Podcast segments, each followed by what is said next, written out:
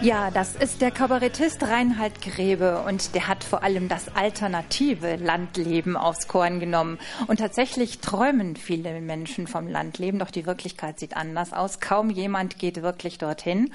Mike Roth ist für Thema NRW der Frage nachgegangen, warum das so ist.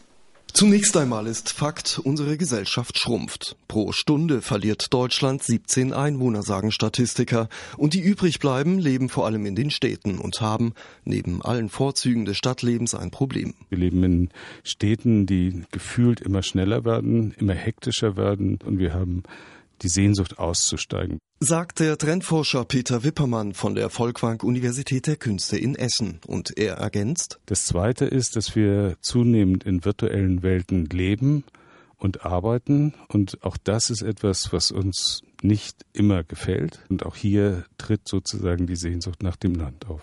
Befriedigt wird diese Sehnsucht vor allem durch die Medien, sagt Wippermann. Zum Beispiel durch Magazine wie der Landlust. Die Hochglanzzeitschrift aus dem Landwirtschaftsverlag Münster feiert seit gut zehn Jahren steigende Auflagenzahlen. Mit bildgewaltigen Reportagen aus dem bäuerlichen Landgarten, mit Geschichten über das Buschwindröschen oder die unterschätzte Würze des Schnittlauchs.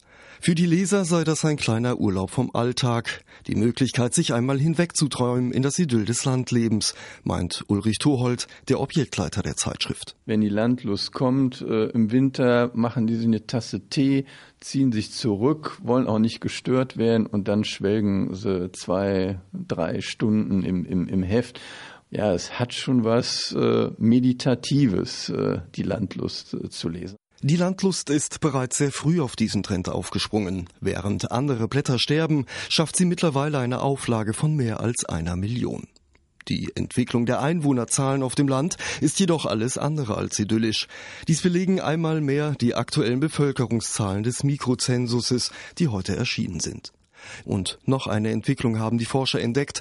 Vor allem junge Frauen verlassen das Land, denn sie haben oft einen besseren Schulabschluss als junge Männer und wollen in den Städten ihr Glück finden, sagt Gabriele Sturm vom Bundesinstitut für Raumforschung in Bonn. Vor zehn Jahren fing das in etwa an, hat aber inzwischen dazu geführt, dass also ganze Altersgruppen mehr Frauen oder junge Frauen in den Städten leben und auf dem Land immer mehr junge Männer zurückbleiben, die diesen Schritt nicht machen. Die Auswirkungen werden in Nordrhein-Westfalen nicht ganz so schlimm sein wie zum Beispiel in den Bundesländern im Osten der Republik, meinen die Forscher. Doch in Teilen des Landes sind sie schon jetzt zu spüren. Regionen wie Südwestfalen leiden bereits heute daran, dass der Wirtschaft die nötigen Fachkräfte fehlen. Es fehlen Ärzte und kleine Krankenhäuser müssen schließen, weil sich ihr Betrieb nicht mehr lohnt. Angesichts solcher Entwicklungen ist unter den Forschern bereits seit langem eine Diskussion um die Dörfer entbrannt.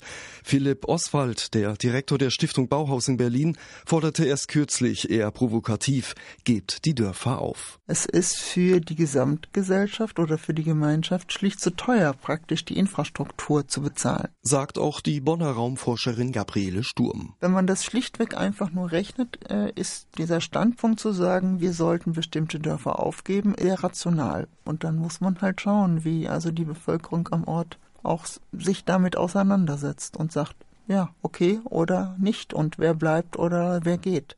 Doch ob es tatsächlich so weit kommt, ist vor allem von den Bürgern vor Ort abhängig, sagt sie. Und das meint auch der Essener Trendforscher Peter Wippermann. Es geht um Gründung wieder von Gemeinschaften. Also wenn ein Ort in der Lage ist zu sagen, äh, wir haben das und das Selbstverständnis, wir haben die Werte, die wir teilen, wir sind bewusst in der Lage, für Familien etwas zu tun, für Bildung etwas zu tun, für Kindergärten und Lehrer äh, Anreize zu schaffen, äh, dann wird sich das auch positiv auszahlen.